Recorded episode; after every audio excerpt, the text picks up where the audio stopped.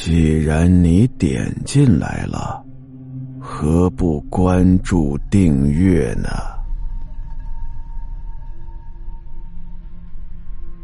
自作孽。王强听名字很强，但是这个人呢，一点都不强。王强出生的时辰有问题，导致王强身上阴气偏重。经常会看到一些不该看的东西，而且特别容易被一些狐精鬼怪给缠住。这个情况啊，从小到大时有发生。王强的父母以为啊，那么这孩子越来越大，阳气会不会越来越盛？这种事儿会不会就越来越少了呢？其实不然。王强从小到大见的鬼怪可是不计其数，唯一值得庆幸的是，随着年龄的增大，身体的阳气多了一点他再见到鬼怪的时候，就看不清具体的样子，只能看到是模模糊糊的一团黑影，而不是具体的形象。也幸亏这样啊，否则。动不动就是什么无头鬼、吊死鬼、水鬼之类的，整天围绕在身边，给谁都受不了啊！单纯看见倒还不算什么，因为他体质过于特殊，经常会被什么妖魔邪祟附体，或者是被迷住。幸亏啊，他有一个远房的二叔。曾经在茅山学过一些道法，算是一个道行小成的人。后来呀，他这个二叔传授给他几句口诀，只要碰到妖魔邪祟，默念口诀就可以保他平安无事。从此之后啊，王强才算是过上了正常人的生活。本来这是个好事儿，但是王强呢，仗着学了几句口诀。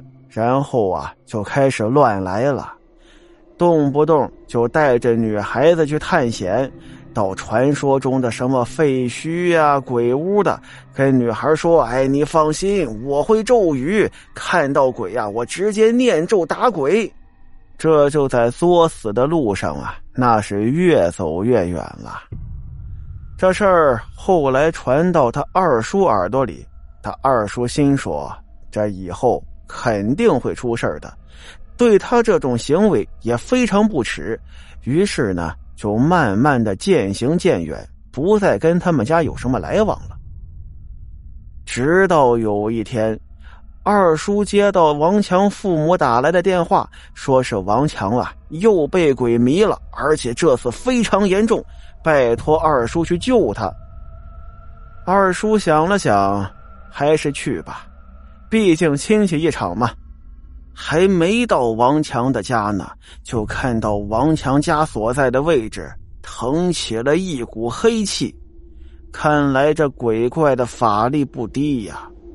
进了王强家的家门，看到王强两眼翻白，嘴里头一直念着二叔教给他的咒语，然后狂笑不止，整个人陷入一种癫狂的状态。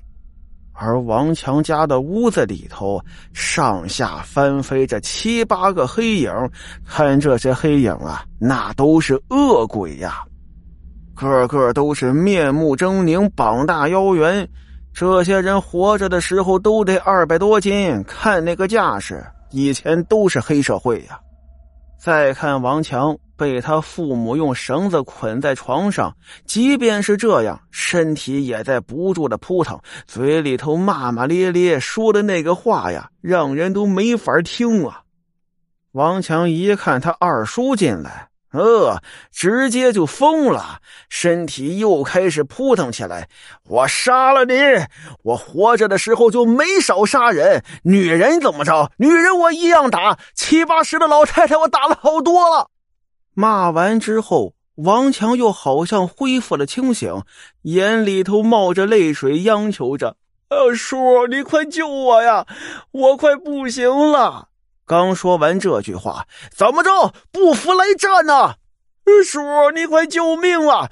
我要让你们知道什么叫恐怖！我要把你们全都给杀了！满屋啊，就看王强一个人折腾了。王强的二叔站在屋子里头，静静的看着，并没有说话。看完之后，转身就走，也并没有做任何的处理。王强的父母就急了：“二弟呀，你可想想办法吧！”哈，这个情况我恐怕救不了了。哎，不能啊！你法力高强，你怎么能救不了呢？呃，救也可以。你觉得他命值多少钱，你就给我多少钱吧。不对呀，二弟，你以前过来帮他的时候可都没收钱呢。我以前帮他的时候是因为他要保命，但是这次是他自己作的，自作孽不可活呀！哎呀，二弟呀，你只要救他，多少钱我们都给你，你快帮帮忙吧！二叔叹了口气，还是动了恻隐之心了。